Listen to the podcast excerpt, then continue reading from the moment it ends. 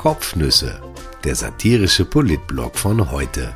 Geschrieben von Christian Nusser, gelesen von Christian Sinemus. Heute ist der 4. November 2021.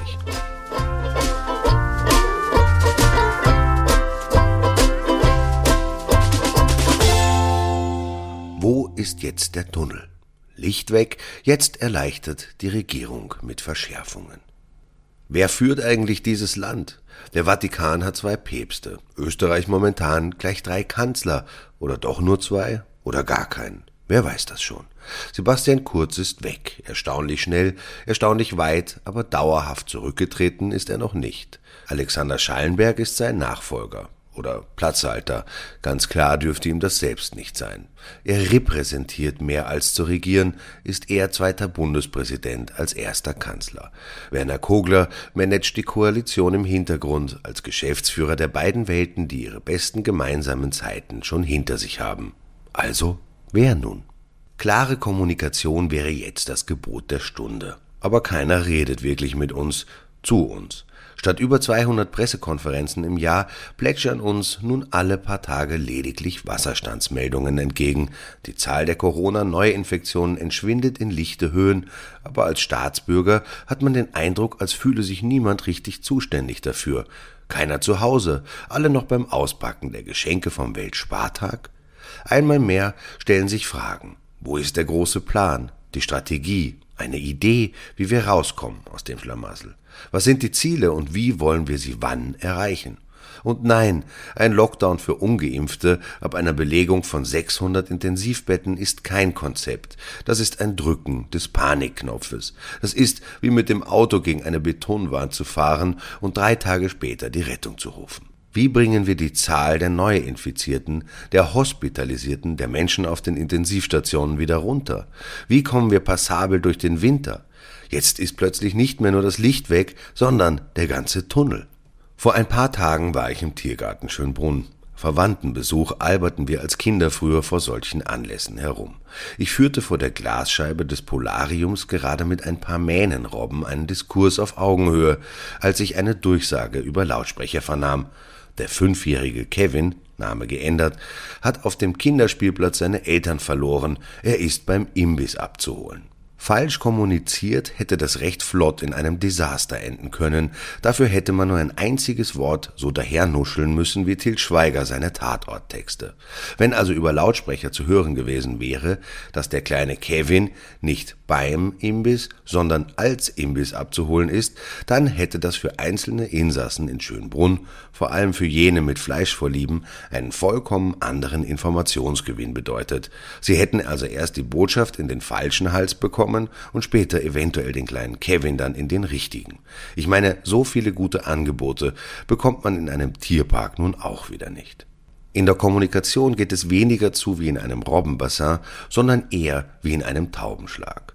Solange die Vögel auf Stangen hocken, erscheint das Gefüge sehr leicht beherrschbar. Aber wenn die Viecher einmal losflattern, dann verliert man alles gleichzeitig, den Überblick, die Kontrolle, die Planbarkeit. Österreich macht diese Phase gerade durch. Jeder fliegt, wohin er will, macht, was er will, keiner gibt die Richtung vor, alle schlagen mit den Flügeln, einer gurt lauter als der andere. Der Täuberich ist seitwärts entfleucht, er hat in den Monaten der Pandemie nicht viel Expertise beigetragen, aber er hat sich wenigstens hingestellt und etwas verkündet, womit man sich auseinandersetzen konnte. Jetzt ist Ruhe im Karton, gespenstisch viel Ruhe. 1G, 2G, 2,5G, 3G, überall anders und für jeden verschieden. Die Regierenden vergessen, dass die meisten Menschen im Land nebenbei einem Beruf nachgehen und nicht ständig Schautafeln studieren können, die ihnen Wege weisen, wo sie Zutritt haben und wo nicht. Die Botschaften, die derzeit vermittelt werden, sind im besten Fall diffus, oft widersprechen sie sich, der Wald ist voller Bäume, wer ist Rotkäppchen, wer der böse Wolf. Nun sollten sich alle möglichst schnell die dritte Corona-Impfung verabreichen lassen. Bis Dienstag war noch die Rede davon, dass man nach dem Zweitstich neun bis zwölf Monate auf den Booster warten sollte. Infobriefe werden kommen, nur Geduld. Plötzlich sollen es laut Impfkommission nur mehr sechs Monate sein. Aber auch nicht fünfeinhalb. Entsprechende Interessenten wurden gestern in Wien bei Impfstellen abgewiesen. Andererseits, ein Bekannter von mir wollte sich in der Steiermark nach einem halben Jahr auffrischen lassen, wurde weggeschickt, fuhr nach Wien und kam hier ohne Termin dran. Offenbar wirkt die Impfung rund um den Uhrturm nachhaltiger als in der Gegend um Schönbrunn. Es ist wohl so, dass es besser ist, sich eher früher als spät pieksen zu lassen, aber sicher ist, dass gute Kommunikation, die nicht auf Logik, Nachvollziehbarkeit und Glaubwürdigkeit aufbaut, selbst einen Virus hat. Vielleicht hätten Antikörpertests etwas Klarheit schaffen können. Ein Bluttest im Labor ermittelt, wie hoch der Status an Binding Antibody Units in Klammern BAU ist ob man also Antikörper gegen das Virus entwickelt hat. Antikörpertests waren eine Zeit lang hoch angesehen. Sie geben zwar keine exakte Auskunft über die Abwehrkraft des Körpers, aber sie vermitteln ein Grundgefühl darüber, ob man einigermaßen geschützt ist oder nicht. Laborbefinde sprechen ab 15 Bau pro Milliliter von einem Vorliegen von neutralisierenden Antikörpern gegen SARS-CoV-2.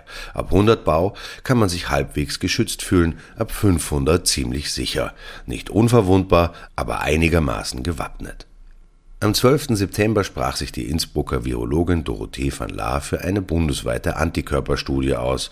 Diesem Wunsch wurde offenbar entsprochen, denn letzte Woche sagte Gesundheitsminister Wolfgang Mückstein im Falterradio, dass derzeit eine große bundesweite Antikörperstudie laufe. Gleichzeitig verschickte sein Ministerium einen Brief an Länder, Impfkoordinatoren und Ärztekammer, in denen Antikörpertests als weder sinnvoll noch empfohlen bezeichnet wurden. Es gebe keinen Wert, der sagt, ob man einen Schutz hat oder nicht, behauptete die Impfchefin des Ministeriums in Ö1. Seltsam, oder? Das Ministerium lässt eine Studie durchführen, obwohl es offenbar keine exakten oder auch nur ungefähren Messgrößen zu Antikörpern gibt. Noch seltsamer, wer sich in den letzten Wochen einen Antikörpertest unterzogen hatte, bekam einen Attest ausgestellt, das man drei Monate lang überall als Zutrittstest verwenden konnte. Drei volle Monate lang. Es gibt also keinen Grenzwert, von dem ablesbar ist, ob man gegen eine Erkrankung geschützt ist, aber bald eine Untersuchung, in der dann festgestellt werden konnte, ob die Bevölkerung gut gegen eine Erkrankung geschützt ist, von der man keine Grenzwerte kennt. Österreich ist als Verwirrspiel ein Vielakter. Die Corona-Staffel läuft schon seit Monaten mit großem Erfolg. Ohne Anspruch auf Vollständigkeit. 25. Juni. Die ÖVP präsentiert ihre Plakatkampagne für den Sommer. Die Pandemie ist gemeistert, die Krise vorbei. 30. Juni. Sebastian Kurz. Die Pandemie ist für alle vorbei, die geimpft sind. Der Gesundheitsminister steht schweigend daneben. 6. Juli. Kurz, die Pandemie ist bestimmt noch nicht vorbei. 7. Juli Wolfgang Mückstein, es ist noch nicht vorbei. 7. Juli, kurz, wir alle wissen, dass Corona nicht vorbei ist. 8. Juli Elisabeth Köstinger, die Pandemie ist nicht vorbei. 12. Juli, kurz, für jeden, der geimpft ist, ist die Pandemie vorbei. 6. September, kurz im ORF-Sommergespräch. Ich sehe das schon so, dass die Pandemie für Geimpfte überstanden ist. 24. September kurz in den USA. Aus meiner Sicht ist die Pandemie für Geimpfte vorbei. 29. September Werner Kogler. Die Pandemie ist noch nicht vorbei. 12. Oktober VP-Clubchef August Wöginger bedankt sich am ÖVP-Parteitag in St. Pölten bei Sebastian Kurz. Er hat in einer hervorragenden Weise die Pandemie in Österreich bewältigt. 23. Oktober der neue Kanzler Alexander Schallenberg. Wir sehen die Pandemie noch nicht im Rückspiegel. 26. Oktober, Kogler. Die Pandemie ist beileibe noch nicht vorbei. Die Pandemie wurde in Österreich schon so oft beendet, dass wir gar nicht merken werden, wenn sie tatsächlich überstanden ist.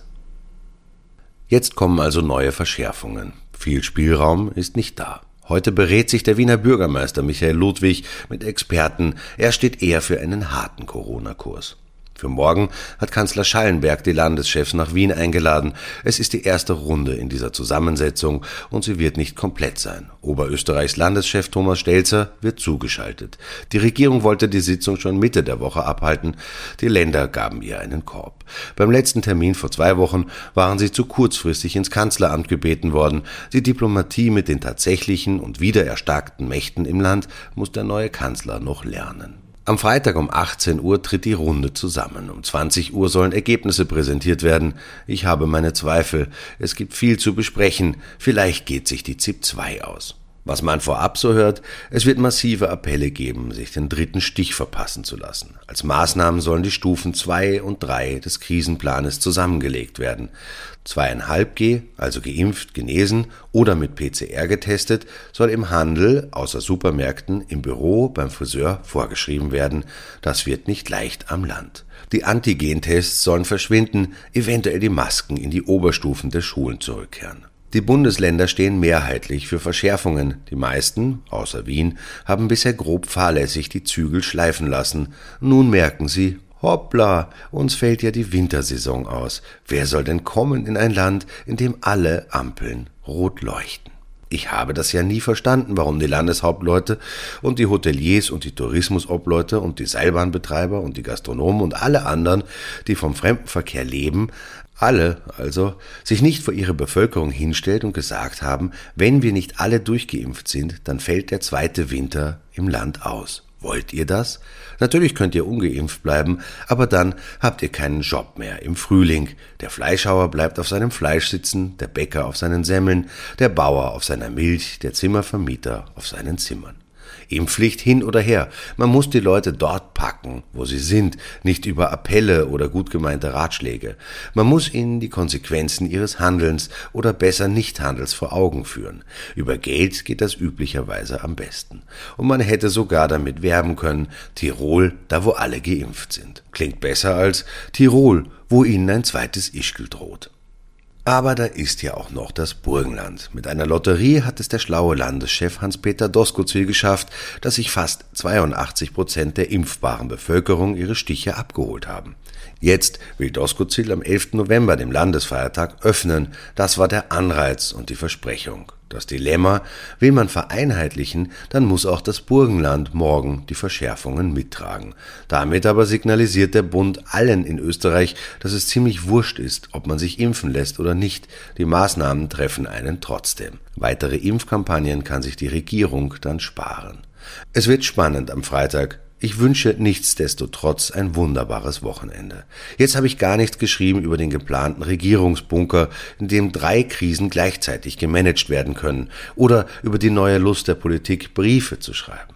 Dabei hätte ich eine einfache Idee dazu. Warum schickt man den Menschen keine Rabattmarkern zu, mit denen sie 25% Nachlass auf die Gratisimpfung bekommen? Wie die Teufel werden alle in die Gesundheitsämter laufen und sich stechen lassen, weil die Impfung ja da ein Viertel billiger ist. Danke, gern geschehen.